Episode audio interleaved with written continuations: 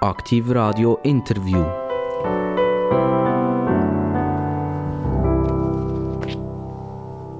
Aktiv Radio das Radio mit den absolut interessantesten Gästen. Und ich kann Ihnen versprechen, heute wird es besonders spannend. Sie lernen heute nämlich etwas.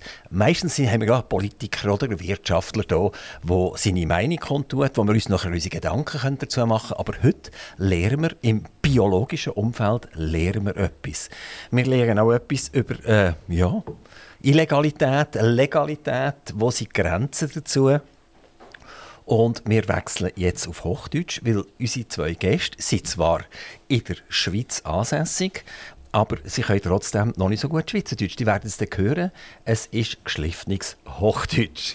Ich begrüße ganz, ganz recht herzlich der Ben und der Sia. Und die haben sie in der Ankündigung gesehen auf DAB+. Wenn ihr schaut im Text, drin, da reden wir von Hanf, Haschisch, Blüten, Blätter, alles, was ein bisschen gefährlich tönt. Also, ich begrüße ganz herzlich zuerst mal den Ben Gutsch. Vielen Dank für die Einladung. Ben, ähm, Hochdeutsch? Ja, bitte. Äh, ich bin noch nicht so lange in der Schweiz und äh, Hochdeutsch wäre jetzt äh, erstmal noch angebracht. Du, du bist ja so der, der, der Gärtner, der für viele tausend Hanfpflanzen zuständig ist. Pflegst du auch dein Schweizerdeutsch entsprechend? Ja, ich, äh, wenn jemand mit mir Schweizerdeutsch spricht, dann versuche ich auch wirklich äh, zuzuhören und nicht irgendwie direkt zu sagen, äh, bitte Hochdeutsch reden, um einfach auch ein bisschen äh, besser zu verstehen in Zukunft. Ich begrüße auch ganz herzlich Sia. Sia hat auch einen ganz komplizierten Namen. Ähm, Kannst du denn selbst schnell sagen, wie man das richtig ausspricht? Ja, sehr gerne. Vielen Dank für die Einladung. Mein Name ist Siavash Bani. Das ist gar nicht so kompliziert eigentlich, wenn du sagst. Dann, ja? Yeah. Okay. Ihr seid beide auch nicht Deutsche, sondern ihr sprecht zwar geschliffen Hochdeutsch, ihr habt irgendwas mit Deutschland zu tun, bevor ihr hier in die Schweiz gekommen sind, seid, aber ihr seid beide nicht in Deutschland aufgewachsen. Ich gehe zurück zu, zu Ben, also der, der Grower, der Pflanzer, der Gärtner, mhm. der eben für viele tausend äh, Hanfpflanzen verantwortlich ist in einer äh, Grow-Umgebung. Ähm, du kommst ausschließlich auf, auf, auf, früher mal aus Portugal. Genau, ich äh, bin eigentlich Deutscher, also meine Eltern sind aus Deutschland, die sind aber sehr früh ausgewandert und ich bin mit meiner Schwester zusammen in Portugal geboren und auch aufgewachsen und bin mit 15 Jahren erst nach Deutschland eingewandert. Sia, du kommst ursprünglich aus dem Iran. Der Iran ist äh, für uns weniger greifbar als Portugal. Also in Portugal gibt es viele, die jetzt zuhören, die schon mal äh, in Portugal in den Ferien waren. Vor allem aus der Region, wo, wo der Ben herkommt. Faro, genau. Faro, Faro ist äh, sehr, sehr bekannt. Oder? Ja. Ist man in der Algarve. Hm. ein, ein wunderschöner Platz auf dieser Welt. Und Sia, du kommst äh, aus dem Iran, du bist im kurdischen Gebiet äh, vom Iran geboren und jetzt wäre es für uns mega spannend, mal zu hören, wo stecken wir da eigentlich. Wir hören sehr widersprüchliche Nachrichten aus dem Iran. Einerseits äh, gehen die Frauen da wieder auf die Straße und versuchen sich ihre Rechte zu holen. Dann sehen wir wieder irgendwelche Mullahs, die eigentlich das Gegenteil behaupten. Wir wissen eigentlich nicht so recht, was läuft im Iran aktuell ab. Kannst du uns da ein bisschen auf die Sprünge helfen? Ja, die allgemeine Situation ist ja sehr, sehr kompliziert. Daher ändert sich das ja tagtäglich. Äh, grundsätzlich gibt es natürlich die Fundamentalisten, die einen großen Teil, äh, sage ich mal, des Landes führen. Und auf der anderen Seite gibt es die Jugendkultur, die Studenten, die Jugendlichen, die, sage ich mal, nach einer Änderung äh, streben. Und daher gibt es ja immer wieder diese Auseinandersetzungen zwischen der Regierung und äh, der jüngeren, sage ich mal, äh, Kultur und die wünschen sich halt natürlich eine Änderung, eine Modernisierung. Es gibt die Unterdrückung, aber es gibt auch das moderne Iran und die moderne äh, Kultur, die Jugend, die, sage ich mal, äh, eine Veränderung sich wünscht. Aber was ist führend? Ist immer noch die konservative Richtung führend? Das heißt, wenn ich auf die Straße gehe und, und, und Rechte einfordere, habe ich da immer noch das Problem, dass ich irgendwie in einem Gefängnis verschwinden könnte? Oder ist es heute so liberal, dass die sagen, naja, okay, die Jungen, die sollen da mal ein bisschen auf die Straße gehen? Ja. Also die Konservativen haben definitiv die Überhand.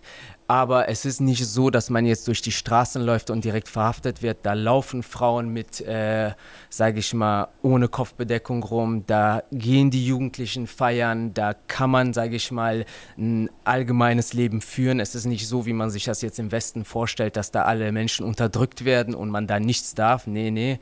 Äh, es gibt Partys, es gibt, man kann dort feiern. Es gibt eine riesen, riesen Jugendkultur. Aber nichtsdestotrotz gibt es natürlich diese gewisse Meinungsfreiheit. Man kann jetzt nicht so einfach demonstrieren und für seine Rechte einstehen. Also ein, ein Jein ist die richtige Antwort. Korrekt, ja. Und in welche Richtung hast du das Gefühl, geht das Ganze? Wird es eher liberaler werden oder werden die liberalen Kräfte wieder eher unterdrückt?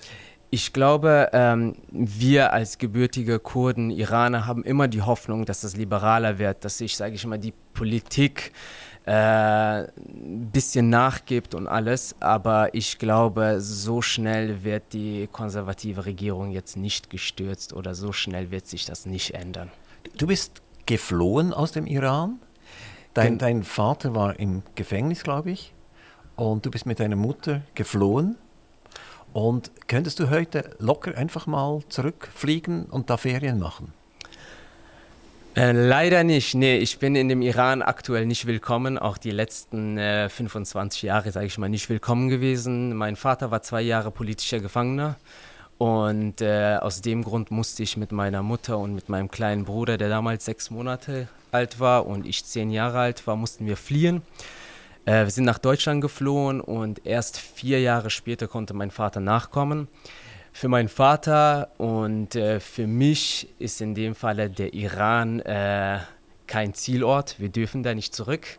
Äh, für meine Mutter ist es in dem Fall etwas einfacher. Aber ich wünsche mir, dass ich irgendwann mal zurück gehen kann. Wieso ist es für deine Mutter einfacher als für deinen Vater und für dich? Das hängt mit dem Familiennamen ab. Also wir sind äh, auf der schwarzen Liste mit unserem Familiennamen. Aber de deine Mama ist ja verheiratet mit deinem Papa. Richtig, die hat ihren alten Familiennamen beibehalten. Und dann merken die das nicht? Ja, die ist halt davon nicht betroffen. Sehr spannend, sehr spannend. Und ähm, wenn deine Mutter zurückgehen würde, und sie würde sich jetzt mal sehr liberal benehmen, wäre dann die Gefahr da, dass die, die Zusammenhänge mit deiner Familie, also Vatersfamilie, gefunden werden, dass sie auch Probleme bekommt? Ich glaube eher weniger, nein. Also eigentlich tönt das ein bisschen positiv. Ja, definitiv. Also ich bin da optimistisch, dass ich irgendwann mal zurückgehen äh, kann, irgendwann mal, sage ich mal, meine Familie besuchen kann. Ich habe meine ganze Familie ist in Iran. Äh, außer meiner Mutter und, sage ich mal, mein Vater und mein kleinen Bruder ist keiner mehr hier äh, von meiner Verwandtschaft. Daher muss ich optimistisch sein, dass ich irgendwann mal auch meine Familie besuchen kann. Also du musstest ja mit zehn Jahren weg. Wie ist es mit der Sprache? Iranisch? Also ich spreche fließend Persisch und auch Kurdisch. Also man sagt auch. nicht Iranisch, man sagt Persisch. Die Sprache ist in dem Falle Persisch, ja. Genau, und Kurdisch ist nochmal anders. Das ist eine eigene Sprache und äh, die ist auch äh, komplett eigen. Punkto Gefängnis, Ben, auch du kannst da mithalten. Jetzt gehen wir zurück zum, zum THC und CBD etc., also zur Hanfpflanze. Mhm. Du hast schon sehr früh begonnen, äh, Hanf anzupflanzen. Und äh, das ist ja ein Riesending. Lange war das sehr verpönt. Also man hatte keine Chance, das legal machen zu dürfen. Und du bist dann von Portugal nach Spanien gegangen. Und das hat dann, äh, die Gesetze haben zugeschlagen und du wurdest verhaftet und du wurdest ins Gefängnis gesteckt, weil du Hanf angepflanzt hast. Genau, ich gehe mal ein bisschen weiter zurück wieder als am Anfang. Ich bin ähm, von Portugal erstmal nach Deutschland eingewandert. Das war 2000. Das war genau, wo Millennium war.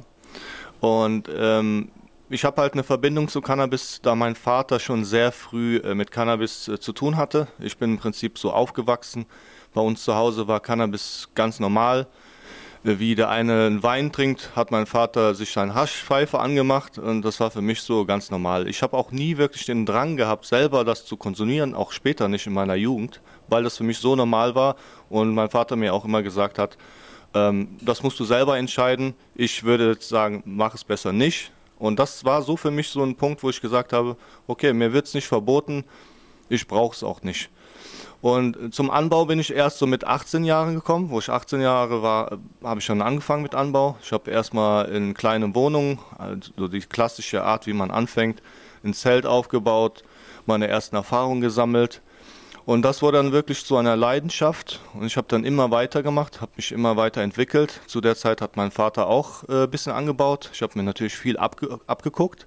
Mein Vater hat schon sehr früh hydrophonisch gearbeitet, also mit ähm, erdlosen Medien. Da komme ich später nochmal zurück, was das überhaupt ist, weil die meisten Leute wissen ja gar nicht, was hydrophonisch ist. Hydrophonisch bedeutet eigentlich nichts anderes, als ohne Erde zu arbeiten oder halt mit einem Ersatzmedium, was nichts mit Erde zu tun hat. In dem Fall wie bei uns, hier bei Growmotion, wir arbeiten ja mit Steinwollblöcke.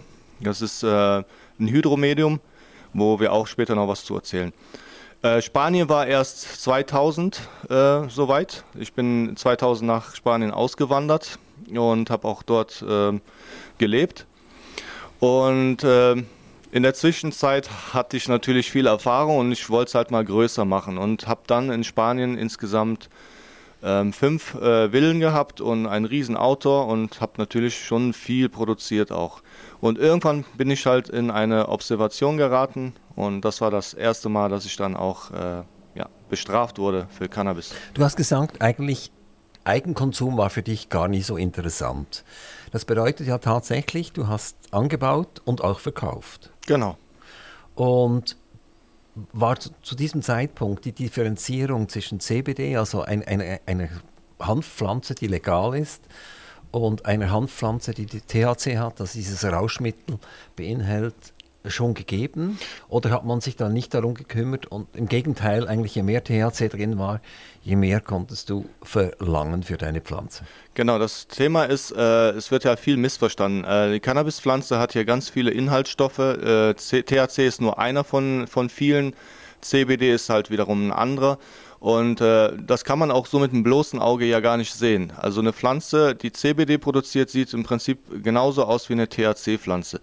Das Problem ist, dass äh, THC unter Betäubungsmittel fällt und äh, eine illegale äh, Droge ist. So wird es zumindest teils noch eingestuft. Mittlerweile gibt es ja auch medizinisches Cannabis, was ja auch legal dann ist, was man in der Apotheke erwerben kann. Und wir sind ja jetzt gerade in einer sehr spannenden Phase, auch in Deutschland gerade, wo die Legalisierung ähm, ja, vorangeht, sage ich mal so. Wir wissen ja noch nicht, in welche Richtung es jetzt genau geht, aber es sieht auf jeden Fall gut aus, dass das inkriminalisiert wird, dass wir dann auch äh, nicht mehr dafür bestraft werden. Die Cannabispflanze an sich ist ja auch ähm, ja ein Nutzstoff. Also man kann äh, damit äh, Klamotten machen, da, da werden äh, Seile mitgemacht, äh, Papier kann man damit machen. Also es ist wirklich eine Nutzpflanze auch. Das darf man halt nicht missverstehen. Können wir zurückgehen nach Spanien, wo, wo es dich erwischt hat? Du hast mehrere Villen gehabt, wo du die, die Hanfpflanzen gezogen hast. Und zu diesem Zeitpunkt warst du wahrscheinlich interessiert, Pflanzen zu haben, die möglichst viel THC genau. beinhalten.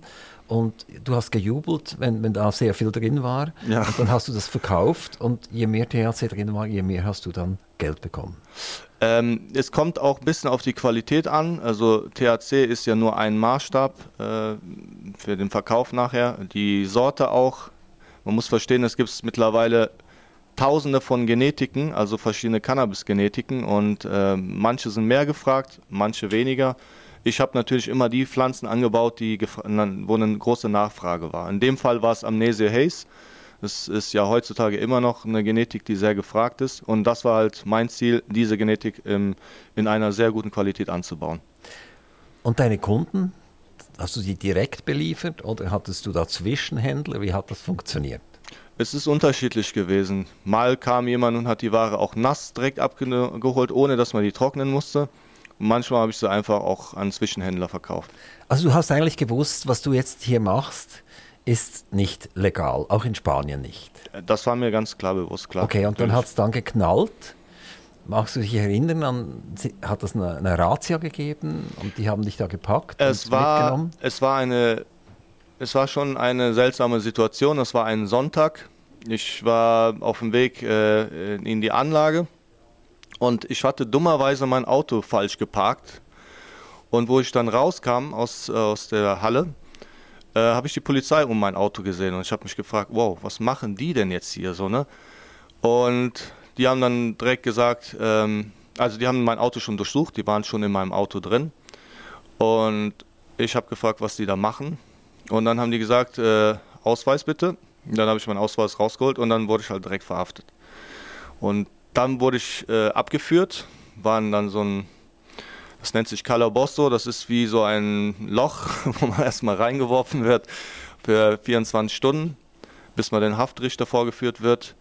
Und das war halt schon sehr beängstigend, weil man wusste gar nicht, was, was jetzt los ist. Warum bin ich jetzt über, überhaupt in Haft? Äh, das ist natürlich dann später beim Haftrichter ja, mir bekannt gewesen, dass äh, sie mich observiert hatten. Und äh, was ist dann passiert? Also du bist dann für ein Jahr ins Gefängnis gekommen? Äh, es war nicht ganz ein Jahr, es waren äh, insgesamt äh, acht Monate. Äh, bin dann auf Kaution freigekommen, habe damals 8000 Euro bezahlen müssen, um rauszukommen und hatte dann erstmal Ausreiseverbot. Ich durfte nicht ausreisen aus dem Land und ich musste äh, einmal im Monat eine Unterschrift leisten beim Gericht. Damit die wussten, dass du immer noch dass ich nicht geflo im, im Land bin. Bist. Ja, genau, richtig. Und wann war die Geschichte dann beendet? Diese Geschichte hat sich äh, über ein halbes Jahr gezogen. Ich war natürlich sehr ungeduldig, weil ich ja auch Kinder habe. Ich wollte unbedingt meine Kinder sehen und habe dann zwei, dreimal äh, bin ich geflogen, ohne zu dürfen. Bin dann auch am Flughafen abgefangen worden. Äh, war auch ja witzig, aber auch gleichzeitig äh, sehr stressig, weil wenn ich gelandet bin, wurde halt mein Name aufgerufen vom Cock Cock Cockpit und ich musste als erstes raus aus der Maschine. So. Und das war schon ein seltsames Gefühl. Also ich, ich finde es cool, dass du sehr, so offen darüber sprechen kannst.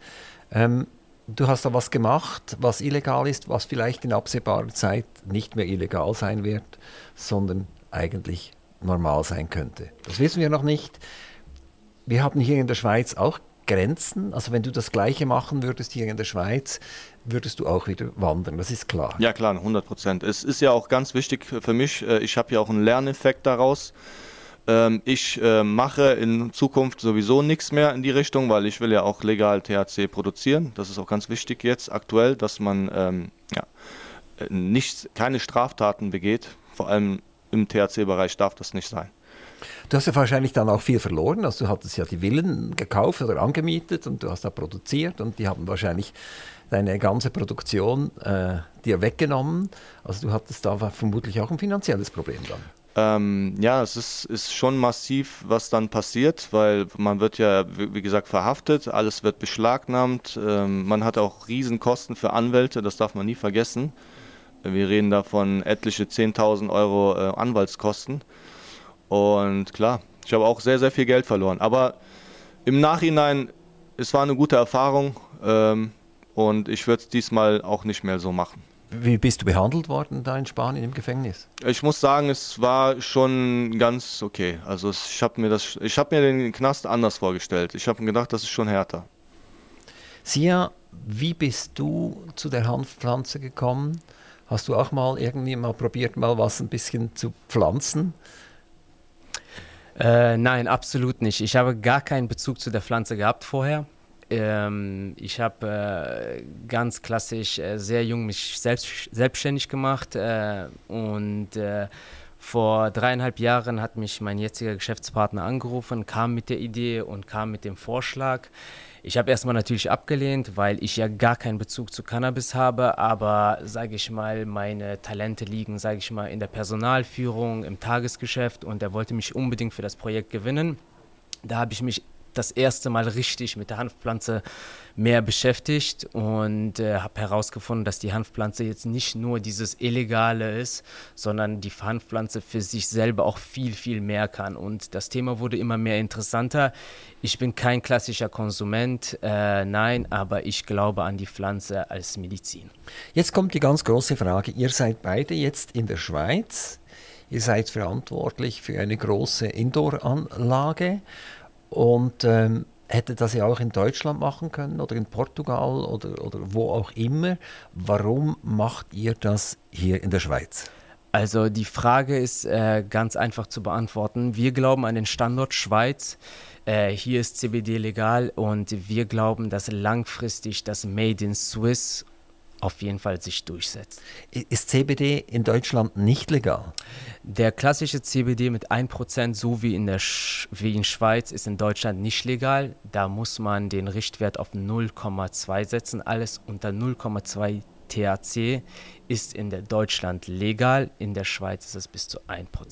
Okay, lassen wir uns schnell ein bisschen von euch aufklären über CBD und THC. Also das eine ist legal, das andere ist illegal und trotzdem gibt es keine Pflanze im Hanfbereich, die dann nicht doch ein bisschen THC, also diesen illegalen Stoff drin hat.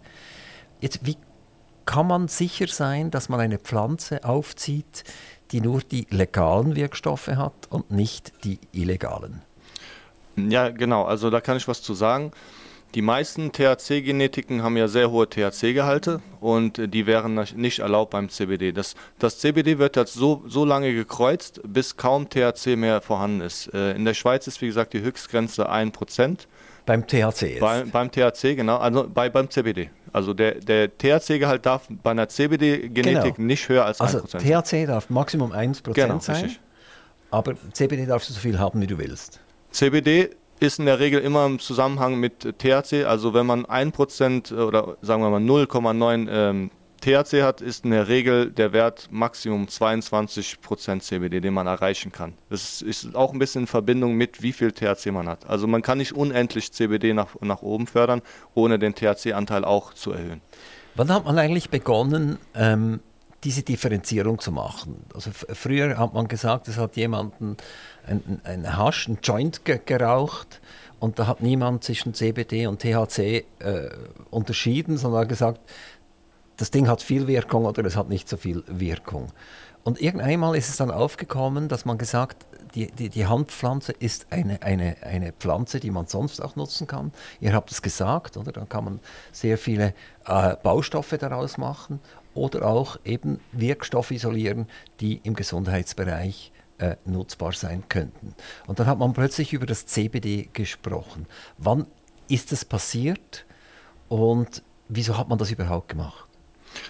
Das äh, CBD hat ja eigentlich die Eigenschaft, äh, sehr schmerzlindernd zu sein und auch äh, sehr förderlich ähm, ja, im Gesundheitsbereich.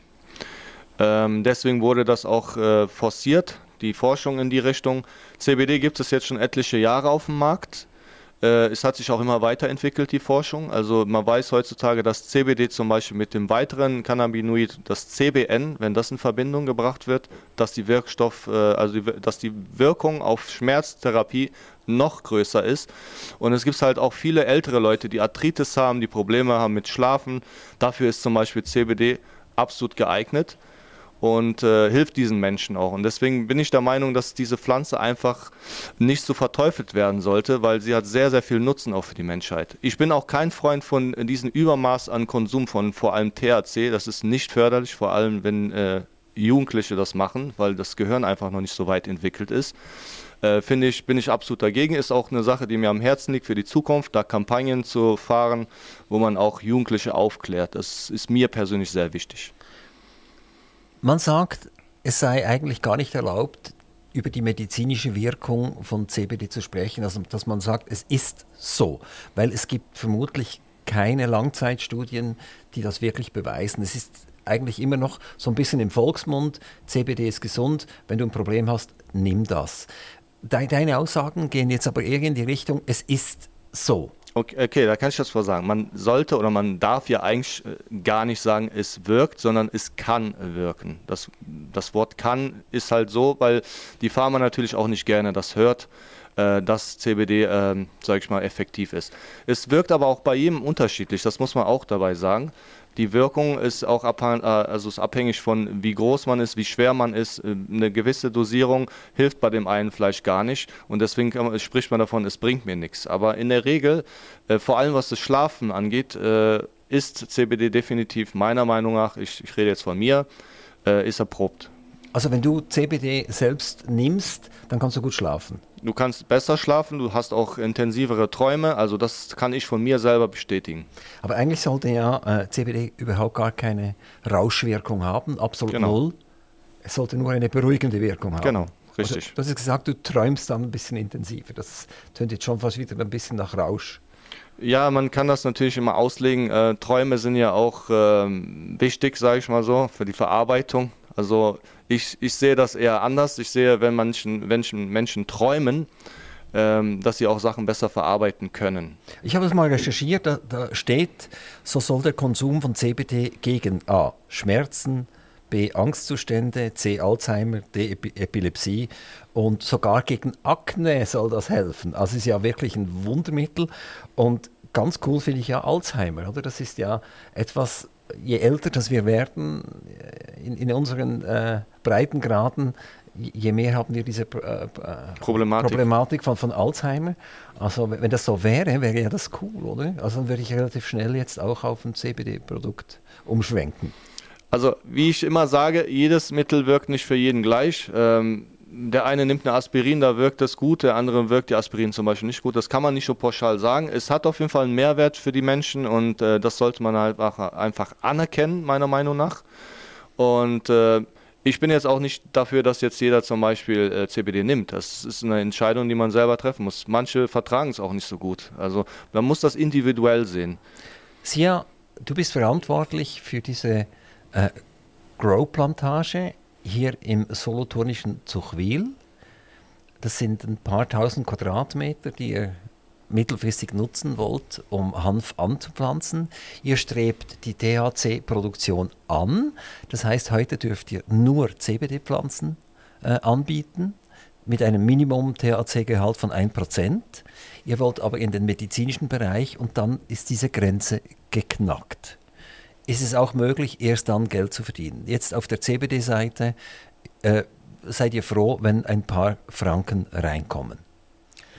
Also ähm, der CBD-Markt ist nicht zu unterschätzen. Also man kann auch mit CBD ziemlich äh, gut Geld verdienen, aber das Ziel ist es definitiv, medizinisches THC zu produzieren für die Apotheken.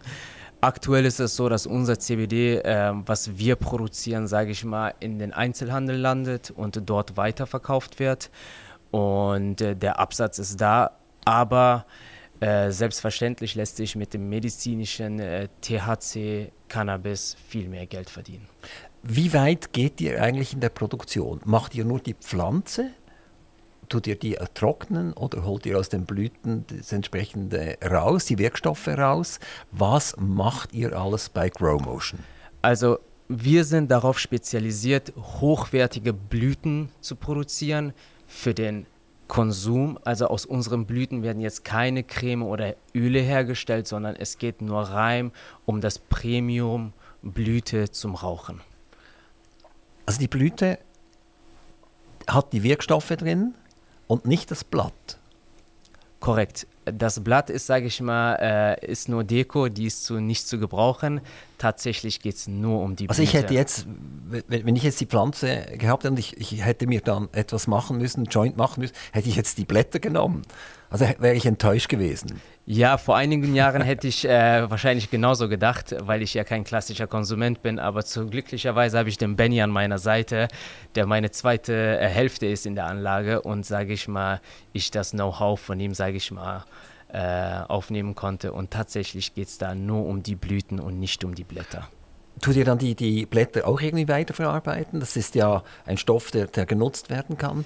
Also ich mag mich erinnern, die, die Installateure, die Spengler, wenn, wenn die Dichtungen machen mussten, haben die so ein, eine braune Schnur gehabt, um, um, um die Wasserhahn abzudichten. Da kann ich was zu sagen. Das, Das sei, ist- das ist eine Hanfschnur, oder? Genau, das ist äh, das Klassische. Das wird aber aus der Hanffaser gemacht. Das wird aus der Hanffaser gemacht, das bedeutet aus den äh, Resten der Pflanze, ist nicht die, sind nicht die Blätter. Die Blätter werden zum Beispiel geeignet, äh, wären geeignet für Tee zum Beispiel. Es wird ja auch Hanftee äh, produziert. Das hat auch gar keinen äh, Wirkstoff, also es ist nicht berauschend oder so. Gibt es auch ganz viele Bioläden, die das vertreiben, die Hanftee vertreiben. Und das, äh, was du gerade angesprochen hast, ist im Prinzip das, was man zum Abdichten benutzt äh, von ähm, Wasserleitungen und so. Und teilweise beim Schiffsbau wurde das auch benutzt, um die Boote abzudichten. Okay, also jetzt geht es rein um die Blüten. Und die pflückt ihr dann ein paar Mal pro Jahr, hat dieselbe Pflanze eine Blüte. Und die Äh, kann man dann wegpflücken. Genau, ich erkläre das mal so ein bisschen für die Leute, die, die Zuschauer, die jetzt, äh, oder Zuhörer besser gesagt, die nicht wissen, wie der Prozess ist. Also diese Pflanze hat in der Regel einen Zyklus von äh, 70 Tage. Davon sind 8 bis 10 Tage Wachstum und die restlichen Tage Blütephase. Äh, die Blüte wächst in, insgesamt in 8 Wochen äh, heran und äh, nach 8 Wochen ist diese Blüte fertig und wird dann geerntet. Diese Pflanze ist dann tot, weil das ist eine einjährige Pflanze und dann muss bei dem, also an der Stelle eine neue Pflanze gesetzt werden. Also wir reden von Stecklingen, das sind Ableger von einer Mutterpflanze. Diese Mutterpflanze ist genetisch ähm, immer gleich und die Stecklinge dann auch. Das heißt, die, die Stecklinge werden dann positioniert und insgesamt hat man dann vier bis fünf Ernten im Jahr bei so einer Cannabis-Anlage, wie wir sie haben. Bei Grow Motion habt ihr ja eine geniale äh, Marketingidee gehabt. Ihr habt gesagt, wir verkaufen oder vermieten dir eine Pflanze, das ist deine Pflanze, und du profitierst davon ein Leben lang. Wenn du mir jetzt aber sagst, das ist eine einjährige Pflanze, die schmeiße ich nachher weg, dann kann ich ja nicht ein Leben lang von dieser Pflanze profitieren. Genau, deswegen erkläre ich das jetzt nochmal. Ähm, die Pflanze stirbt nach diesem Zyklus und an der Stelle, wo diese Pflanze war, wird ein neuer Steckling gesetzt. Das bedeutet, Also wer bei euch investiert hat in Ja. eine Pflanze, der investiert eigentlich nicht in die Pflanze, den sondern, sondern, in den Platz. Genau, Stellplatz. Und da ist immer eine Pflanze. genau, die wird immer kontinuierlich ersetzt durch eine neue Pflanze und deswegen reden wir von einer einjährigen Pflanze. Klar, diese Pflanze wird sterben, aber danach kommt wieder eine neue hin. Das heißt, der Stellplatz ist aber immer garantiert, dass dort eine Pflanze wächst. Sia, wie funktioniert das ganz genau? Also ich äh, möchte jetzt eine Pflanze buchen bei Grow Motion. Wie mache ich das und was bekomme ich tatsächlich dafür? Genau. Also äh, du bekommst sie in dem Fall, wenn du dich online registrierst, äh, da hast du ein Backend, da kannst du eine Pflanze erwerben, da hast du eine Live-Kamera drauf und kannst, sag ich mal, schauen, wie deine Pflanze wächst. Also je, jede Pflanze hat eine Kamera drauf. Nein, der Raum hat eine Kamera und man hat ein, auf den einen Raum, wo deine Pflanze sich befindet, sage ich mal, ein allgemeines Bild hast du. Also ich sehe aber nicht meine Pflanze wirklich, oder? Nein, aber du siehst den Raum, wo deine Pflanze drin ist. Und da sehe ich auch den Gärtner äh, Ben rumrennen. Ja, Also ich kann, ich kann zuschauen, Ganz genau, du ob siehst der den Ben. meine Pflanze anständig umgeht oder nicht. Ganz genau. Du Genau. siehst den Ben oder das weitere Team, wie die dort rumlaufen und dementsprechend, sage ich mal, sich dafür darum kümmern, dass die Kultur dementsprechend, sage ich mal, den äh, maximalen Ertrag erwirtschaftet. Und äh, du hast diesen Stellplatz.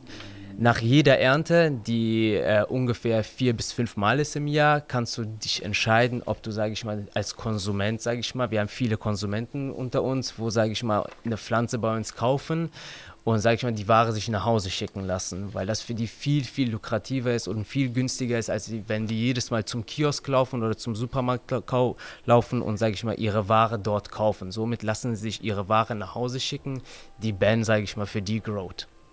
Wieso raucht man eigentlich überhaupt eine CBD-Pflanze? Die hat ja keinen Wirkstoff drin. Warum rauche ich die überhaupt? weil man durchs Rauchen, sage ich mal, den CBD, in, äh, den CBD-Gehalt viel besser aufnehmen kann. Aber warum mache ich das überhaupt? Also wenn mir sagt, CBD hat keine Rauschwirkung, warum rauche ich dann das Ding überhaupt? Aus gesundheitlichen Gründen. Also das ist ja, Rauchen ist ja nicht wahnsinnig gesund, oder? Das geht ja dann trotzdem in die Lunge. Ich ziehe das also runter und dann habe ich das Ding in der Lunge drin. Das ist ja nicht jetzt wirklich gesund, oder? Ja, Rauchen ist nie gesund, definitiv nicht. Aber wenn, wenn man, sag ich mal, den Vorteil von CBD haben möchte, muss man es rauchen. Es gibt natürlich andere Möglichkeiten, CBD zu sich zu nehmen, aber manche sind gar nicht legal oder sind natürlich noch nicht erprobt. Aber wenn, wenn ich jetzt CBD-Konzentrat von, von so einer Blüte schlucke in den Magen, das geht in, die Verdauung rein, geht dann auch ins Blut, ist das eigentlich identisch. Da kann ich was zu sagen. Also, ich äh, unterbreche dich mal hier. Also, Es gibt auch die Möglichkeit, das zu inhalieren mit einem äh, Inhalator. Das ist äh, ein Verdampfungsprozess, wo man genau die Temperatur auch einstellen kann von dem Gerät. Das ist viel schonender für die Lunge. Es ist auch äh, bei der Apotheke so, dass man, wenn man eine Blüte verschrieben bekommt, auch ein Gerät dazu verschrieben bekommt, was für die Lunge viel schonender ist. Der reine Prozess des Rauchens ist natürlich nicht gesund. Es gibt natürlich auch die Möglichkeiten, über Öle einzunehmen, die, die Sachen. Es gibt, das kann man auch über die Haut teilweise aufnehmen. Also es gibt ganz viele Möglichkeiten, äh, das CBD auch aufzunehmen in den Körper. Das, ist, äh, das muss nicht über, eine, äh, über das klassische Rauchen sein. Ja, ich komme wieder zum kommerziellen Teil zurück. Ihr macht das ja, weil ihr Geld verdienen wollt. Und du sagst, du hast einen Geschäftspartner, der ist aber nicht hier in der Schweiz. Und der hat dich gefragt, wirst du das nicht tun? Also er hat ja irgendeine Idee, was er damit machen will. Also er hätte dich sonst nicht eingestellt. Genau, der erste Grund, warum er mich ausgesucht hat, weil er weiß, ich suche die Herausforderung, das war der Hauptgrund. Aber das Ziel ist es natürlich langfristig äh, auf den, den deutschen Markt zu beliefern aus der Schweiz. Warum aus der Schweiz? Also wenn ihr den deutschen Markt beliefert, dann müsste ja das in Deutschland auch legalisiert sein. Korrekt. Also äh, egal, ob die Legalisierung kommt oder nicht, aber wir glauben, dass äh, zu medizinischen Zwecken auch in Deutschland ein hoher Bedarf da ist. Nicht wir glauben, wir wissen es und dementsprechend forcieren wir den deutschen Markt an. Ihr, ihr lasst euch zertifizieren? Also die internationalen Gremien haben da festgelegt, was es bedeutet, wenn man eine Pflanze medizinisch nutzen will, dann müsst ihr euch zertifizieren lassen. Ja, das ist richtig. Und äh, das ist was für eine Zertifizierung? Und wer, wer macht die? Kommt einer und raucht mal eine mit euch zusammen ja. und sagt, ja, es ist, war cool. dann seid ihr zertifiziert. Um die Prozedur kurz zu erklären, also man holt sich eine Anbau- und eine Umgangsgenehmigung von der Swissmedic, also von den Schweizer Behörden. Und äh, das, was wir anbauen, wird vorgegeben von dem Käufer. Das heißt, es gibt Abnehmer, überall auf der Welt, die geben dir die Voraussetzungen mit der Genetik, mit dem THC-Gehalt und mit den Inhaltsstoffen und die müssen wir dann dementsprechend erfüllen. Eine Pflanze, das lese ich hier, kann man für 1750 Franken bei euch buchen. Ist das richtig? Ist das der Preis? Das ist korrekt. Genau. Ist es jetzt wenig oder ist das viel? Ich habe das Gefühl nicht dafür.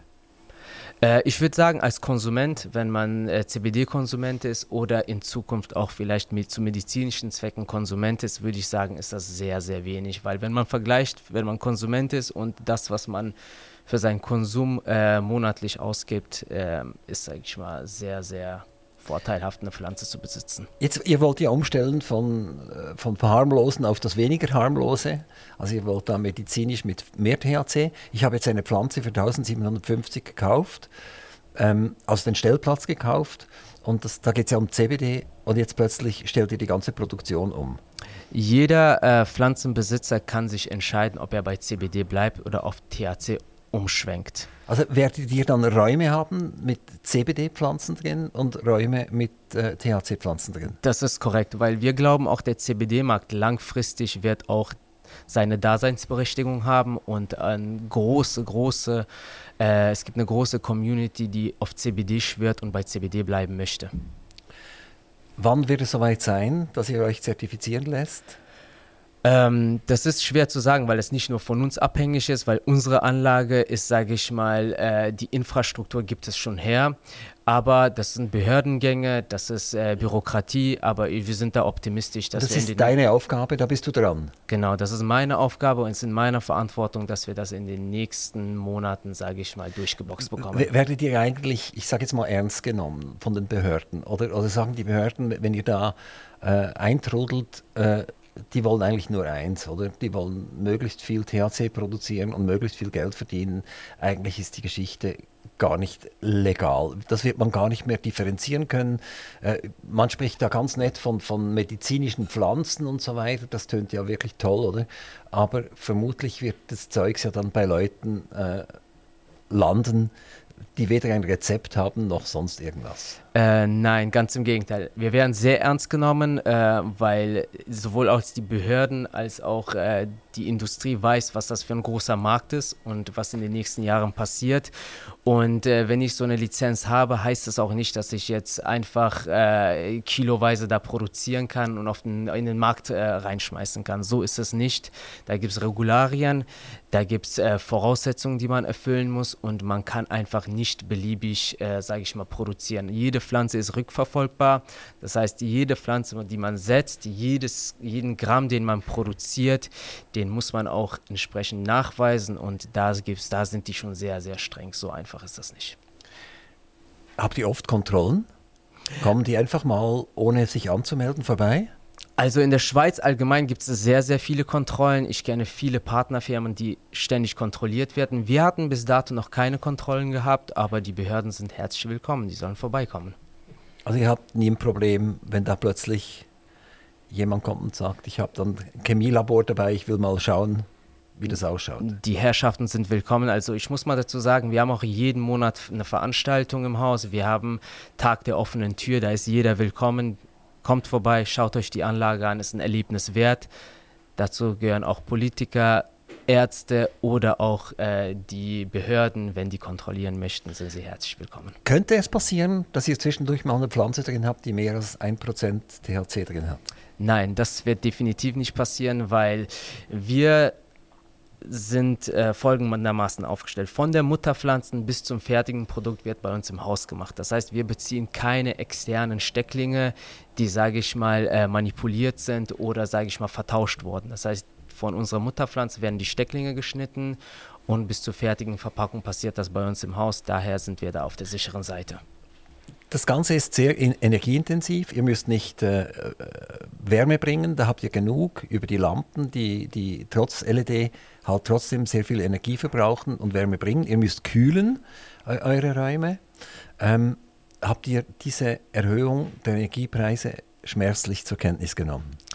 Äh, aktuell noch nicht. Äh, wir profitieren, sage ich mal, von langjährigen Verträgen äh, die unsere Anlage hergibt. Und äh, wir haben ein sehr, sehr gutes geschlossenes System. Dementsprechend haben wir den Vorteil, dass wir wenig Energieverlust haben. Und äh, die Anlage ist hochmodern und ich denke mal, wir sind da ziemlich gut aufgestellt, sowohl als preislich für die nächsten Jahre als auch von der Infrastruktur der Halle. Sprechen wir ganz kurz über CO2, Ben. Genau. Ähm, ihr braucht das, was die anderen hassen, also wenn man heute CO2 hört, man weiß eigentlich gar nicht so richtig, was ist das überhaupt, aber es, irgendetwas ist es, oder? Ja, das ist eine, eine Diskussion, die man sehr lange führen könnte. Ich äh, halte mich da jetzt auch ein bisschen raus aus dieser politischen Diskussion. Also beim Pflanzen, also bei den Pflanzen ist es halt wichtig, die Pflanzen benötigen CO2, um zu wachsen. Das weiß ja, das lernt man ja schon in der Schule. Also um in der medizinischen Produktion oder vor allem bei der Cannabisproduktion Indoor ist es halt äh, von Vorteil, wenn man um Werte um die 1200 ppm, das ist äh, ein Maßstab, also ist ein das Messwert. ist mehr als in der normalen genau, Luft drin ist. Das heißt, ihr müsst das, was die anderen nicht wollen, müsst ihr zuführen. Genau. Und das übernehmen dann die Pflanzen. Genau, ich gehe da nochmal drauf ein ins Detail. Äh, die normale Luft hat um die 400 ppm, das ist das, was wir hier draußen in der Luft haben. Und äh, bei Cannabispflanzen äh, ist mittlerweile, also die letzten Studien besagen, so bei 1200 äh, ppm ist man in so einem ähm, idealen Bereich wo man die Erträge steigern kann. Das wird auch äh, bei Tomaten verwendet, in Gewächshäusern, das wird überall gemacht in der Landwirtschaft, das, äh, also in, in, Gewächshäusern, dass man CO2 hinzufügt. Die Pflanzen selber produzieren ja Sauerstoff tagsüber. Also das, was die rausgeben, ist ja das, was wir Menschen einatmen und das, was sie brauchen, ist das CO2. Das bedeutet, wenn wir CO2 hinzufügen zu der Kultur, äh, steigern wir natürlich auch unsere Erträge, weil die Pflanze einfach mehr Photosynthese betreiben kann mehr Sauerstoff produziert, dadurch mehr Zucker in, der, in den Blättern und dadurch höhere Produktion. Was macht ihr mit dem Sauerstoff? Ihr habt ja da eine sehr dichte Pflanzenwelt, also es gibt wahrscheinlich sehr viel Sauerstoff ab. Das ist zu viel, vermutlich. Müsst ihr das abführen? Nee, das müssen wir tatsächlich nicht abführen. Deswegen sind wahrscheinlich die Gärtner bei uns auch sehr happy, weil die eine gute Luft einatmen. ähm, wird aber nichts äh, abgeführt. Also dies wird ein leichter Unterdruck sein in den Räumen, weil man muss schon ein bisschen, un, ein bisschen Luftaustausch haben von draußen, ja, damit die Luft nicht steht. Aber in der Regel ist das ein rezirkulierendes System, was immer wieder CO2 bekommt, wo die Pflanze selber Sauerstoff produziert und dieses CO2 benutzt, um zu leben. Ja, die Anlage, die ihr da aufgebaut habt oder die ihr noch aufbauen werdet, was kostet das? Äh, man kann so eine Anlage bauen auf Low Budget natürlich. Wir haben es aber bewusst sehr modern und, sage ich mal, auf den neuesten Stand gebaut. Äh, die Investitionssumme war etwas über 6 Millionen. Und äh, wir wollten einfach mit der Anlage ein Statement setzen, dass man es auf jeden Fall, also mit, mit, diesem, mit dieser Anlage oder die Cannabis-Anlage auf einen neuen Level bringen. Wie unterscheidet sich dann deine Anlage von anderen? Äh, der Unterschied ist folgendermaßen: einmal hygienisch, sicherheitstechnisch und, äh, sage ich mal, äh, die Infrastruktur. Wir haben Schutzräume, wo man sich umzieht und dann in die Räumlichkeiten reingeht. Wir haben die modernste Technik. Äh, wir arbeiten mit Kühlsystem, mit Heizsystem. Wir haben einen eigenen Technikraum und äh, viele, viele Anlagen, die das Low Budget bauen, haben, sage ich mal, nicht diesen Luxus. Ihr habt einen berühmten Investor bei euch. Das ist ein Rapper, ein deutscher Rapper. Er heißt Massiv oder nennt sich Massiv. Hat er auch bei euch massiv investiert? Äh, Massiv ist einer unserer Mitgründer. Hauptsächlich äh, ist er auch unser Markenbotschafter. Und äh, der geht diese Reise bis zum Ende mit uns mit, ja. Das heißt, sein Name ist wichtiger als das Geld, das er gibt. Definitiv, definitiv. Wir haben äh, über die Jahre die Erfahrung gemacht, dass äh, fürs Branding, wenn wir in den deutschen Markt gehen möchten, sage ich mal, die richtigen Markenbotschafter an der Seite äh, sein müssen. Wir haben über die Jahre mit vielen, vielen Künstlern gearbeitet, unter anderem auch massiv. Wir kennen ihn auch schon sehr, sehr lange und dementsprechend sind wir froh, dass wir ihn für dieses Projekt gewinnen könnten. Merkt ihr das? Also wenn Massiv wieder irgendwas über Grow Motion sagt, dann habt ihr tatsächlich mehr Anfragen? Selbstverständlich, weil äh, früher hat man äh, klassische Werbung im Fernseher geschaltet und hat man äh, Millionen Menschen erreicht, aber äh, seine Zielgruppe war dann nicht dabei. Heutzutage funktioniert die Medienlandschaft ganz anders. Man schaltet keine Fernsehwerbung mehr, sondern man holt sich seine Influencer, seine Künstler und bewerbt sein Produkt damit und das ist unser Ziel irgendwann mal ein Branding in Deutschland, in der Schweiz und in Österreich zu machen. Wie, wie ist das gegangen? Ist man da zu einer Agentur gegangen und gesagt, ich, ich äh, mache Hanfpflanzen und jetzt brauche ich irgendeinen Influencer, der da passen würde? Oder hat ein Kollege, der mitgegründet hat, denn massiv gut gekannt? Äh, nein, äh, wir haben glücklicherweise mit vielen Musikern, Schauspielern, unter anderem auch massiv schon vorher viele andere Projekte gemacht. Äh, und man kannte sich, es gab ein freundschaftliches Verhältnis und äh, wenn diese Freundschaft besteht seit über 12, 13 Jahren, da war massiv definitiv unsere erste also Wahl. Das waren Projekte, die mit Hanf überhaupt nichts zu tun haben? Korrekt. Was waren das für Projekte? Genau. Ähm, mein Partner und ich haben in der Vergangenheit Textilien produziert für viele YouTuber, Musiker, Schauspieler und, und, und. Und unter anderem auch für mit Massiv haben wir einige Projekte gemacht und da ist eine Freundschaft entstanden. Das machst du immer noch, diese Textilproduktion? Das mache ich immer noch im kleineren Stile, weil das einfach meine Leidenschaft ist. Du bist auch Designer, also du, du, du zeichnest die selbst? Äh, ein Designer wäre ein bisschen übertrieben. Ein klassischer Designer wird mir dann auf die Finger klopfen. Das sagen wir, dass ich kein Designer bin, aber ich bin gerne kreativ, ja. Wann komme ich zu dir? Also wenn ich jetzt ein eigen, eigenes Modelabel aufbauen möchte, würde ich zu dir kommen? Ja, genau richtig. Also vom klassischen T-Shirt, wo äh, nur ein normaler Aufdruck drauf ist, oder bis zum fertigen Kollektion mit etwas aufwendigeren Schnitt. Das wäre möglich, ja. Und wo produzierst du? China, genau. Vietnam? Also äh, Vietnam nicht. Ich arbeite sehr gerne mit China. Ich habe da langjährig sehr, sehr viele positive Erfahrungen gemacht. Die haben eine sehr, sehr gute Qualität, wenn man weiß, wie man mit denen kommunizieren muss und wie man die Sache angehen muss. Es gibt viele, die gehen von China ja weg und gehen eben nach Vietnam. Ich glaube zum Beispiel die On-Schuhe werden, glaube ich, in Vietnam produziert und nicht in China. Warum geht man nach Vietnam? Und, und ich glaube, das ist einfach nur eine Preisfrage hauptsächlich. Also China ist schon ein bisschen teurer als, als Vietnam, ne? China ist über die Jahre etwas teurer geworden. Äh, die Chinesen haben auch gelernt, dass die viel Wert an die, auf die Qualität setzen müssen und dementsprechend gehen viele Länder, sage ich mal, die oder viele Produzenten, die günstiger produzieren wollen, äh, raus da. Aber ich grundsätzlich arbeite sehr gerne mit China, habe da sehr gute Erfahrungen gemacht und das funktioniert. Du bist jetzt aber Vollzeit angestellt bei GrowMotion. Das ist richtig, ja. Und das andere ist ein Hobby neben, nebenzu.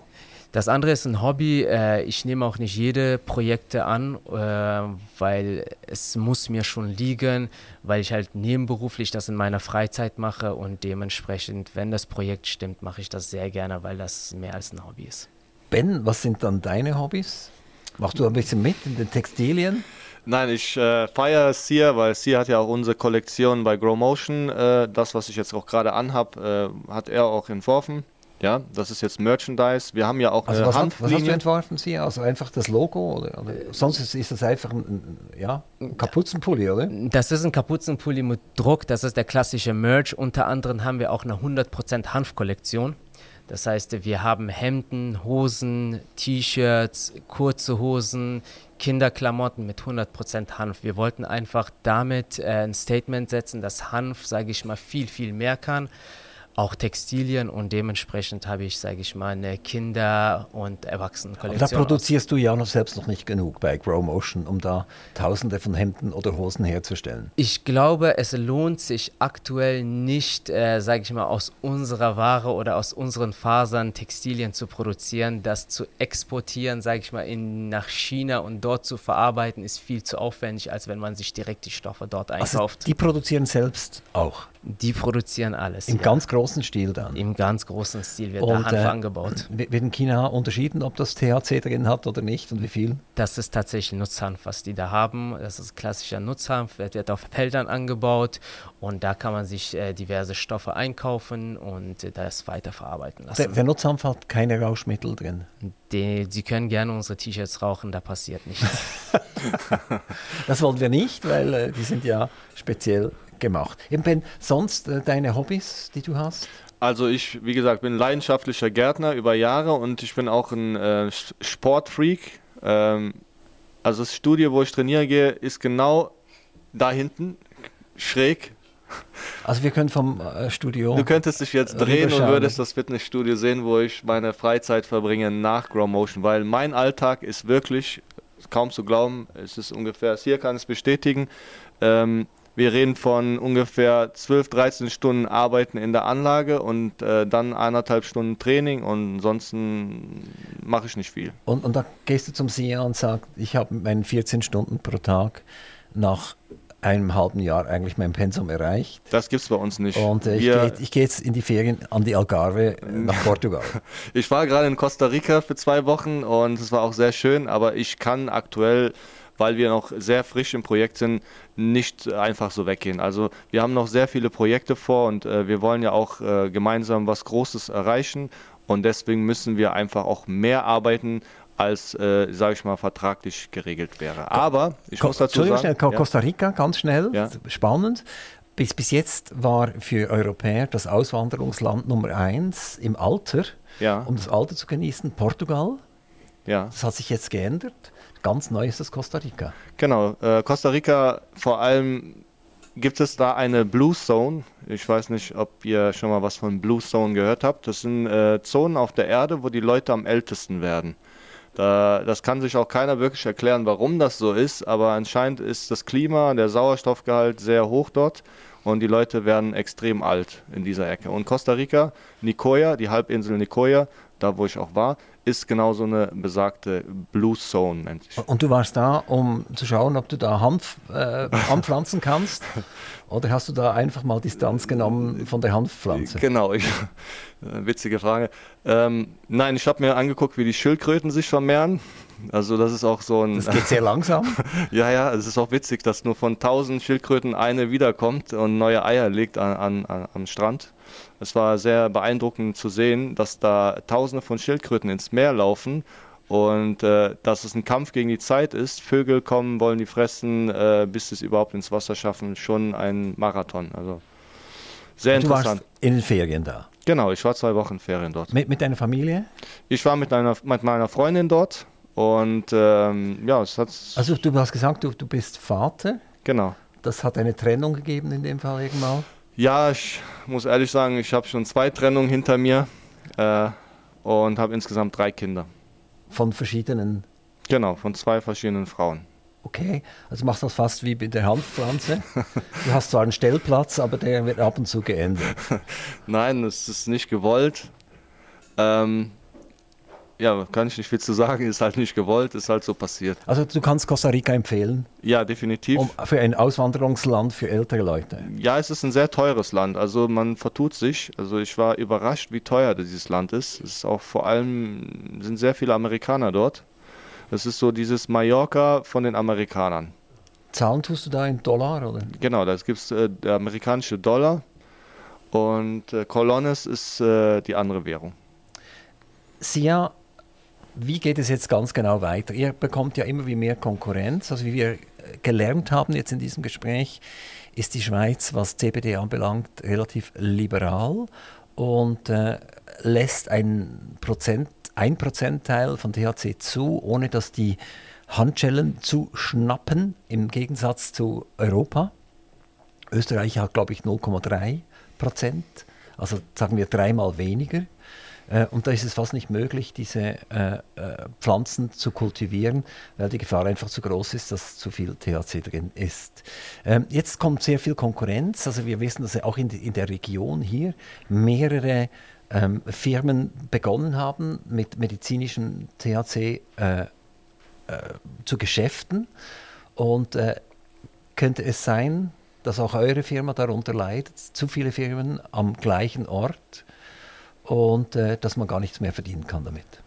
Äh, nee, ganz und gar nicht. Ich glaube, der CBD-Markt und auch der medizinische THC-Markt ist so groß, dass die Schweiz alleine das gar nicht bewältigen kann. Ich glaube, der Konsum ist so hoch, dass ich mir da gar keine Sorgen mache. Das ist der eine Grund. Der zweite Grund, äh, unsere Qualität und äh, unser Anbau spricht für sich selber. Also wir merken ja und die Resonanz unserer Kunden und die Großhändler, die die Ware bei uns beziehen, die sehen, was für eine 1A-Qualität wir abliefern und daher mache ich mir langfristig gar keine Sorgen. Ben, wie lange bist du noch Gärtner bei Grow Motion? Wie lange ich noch Gärtner bin? Ich ja. hoffe, hoffentlich noch sehr, sehr lange. Ne? Also du fühlst dich wohl? Ja, ja, klar, ich fühle mich sehr wohl. Ich Wenig Menschen, viele Pflanzen, das ist ähm, dein Umfeld. Ja, nee, nicht unbedingt. Das ist, bei uns ist das sehr familiär. Wir haben wirklich dieses Projekt von Tag 1 zusammen aufgebaut. Das ist nicht dieses klassische, wie man das kennt aus einem Unternehmen, wo man klassisch ein Bewerbungsgespräch hat und äh, einfach eingestellt wird. Da kann auch Sia noch mal ein bisschen was äh, dazu sagen, weil äh, er hat es natürlich mit äh, alles erlebt seit Tag 1, wie das alles entstanden ist, unser Team. Und das macht uns halt sehr besonders und auch einzigartig äh, auf dem Cannabis, also im Cannabismarkt. Ja, du, du wohnst jetzt auch in der Schweiz, denke ich. Musst du ja fast, oder? Wenn du da jeden Tag im Büro sein musst. Wie gefällt es dir in der Schweiz? Ähm, ja, ich wohne in der Schweiz. Äh, ich liebe die Schweiz. Ich wurde sehr, sehr herzlich in der Stadt, sage ich mal, empfangen und äh, habe mich direkt seit Tag 1 sehr wohl gefühlt hier. Habe ein kleines Umfeld, äh, schon einen Freundeskreis und ja, die Reise äh, kann gerne so weitergehen. Jetzt bleibt mir nur noch eins, euch ganz herzlich zu danken, dass ihr bei Aktiv Radio vorbeigekommen seid. Ähm, wir werden selbstverständlich aus relativ kurzer Distanz vom Studio her euch ein bisschen mehr beobachten. Vielleicht dürfen wir mal beim Tag der offenen Türe bei euch reinschauen. Wann ist der nächste Tag der offenen Türe? Für euch ist jeden Tag Tag der offenen Tür. Aber das heißt, wenn, jeden Tag, speziell genau. jeden Monat, genau. jeden zweiten Monat am Dienstag oder so? Wir haben immer in der ersten Woche des Monats haben wir Tag der offenen Tür. Die Herrschaften, die uns besuchen wollen, können uns gerne anschreiben und äh, dann schicken wir denen gerne ein Ticket und nehmen die gerne in Empfang. Euch beiden ganz herzlichen Dank, viel Erfolg und äh, viel Glück beim Umschwenken vom, vom, vom CBD auf THC, auf dass es gut kommt und dass ihr sehr gute Steuerzahler werdet hier in der Schweiz. Vielen Dank für die Einladung. Aktiv Radio Interview.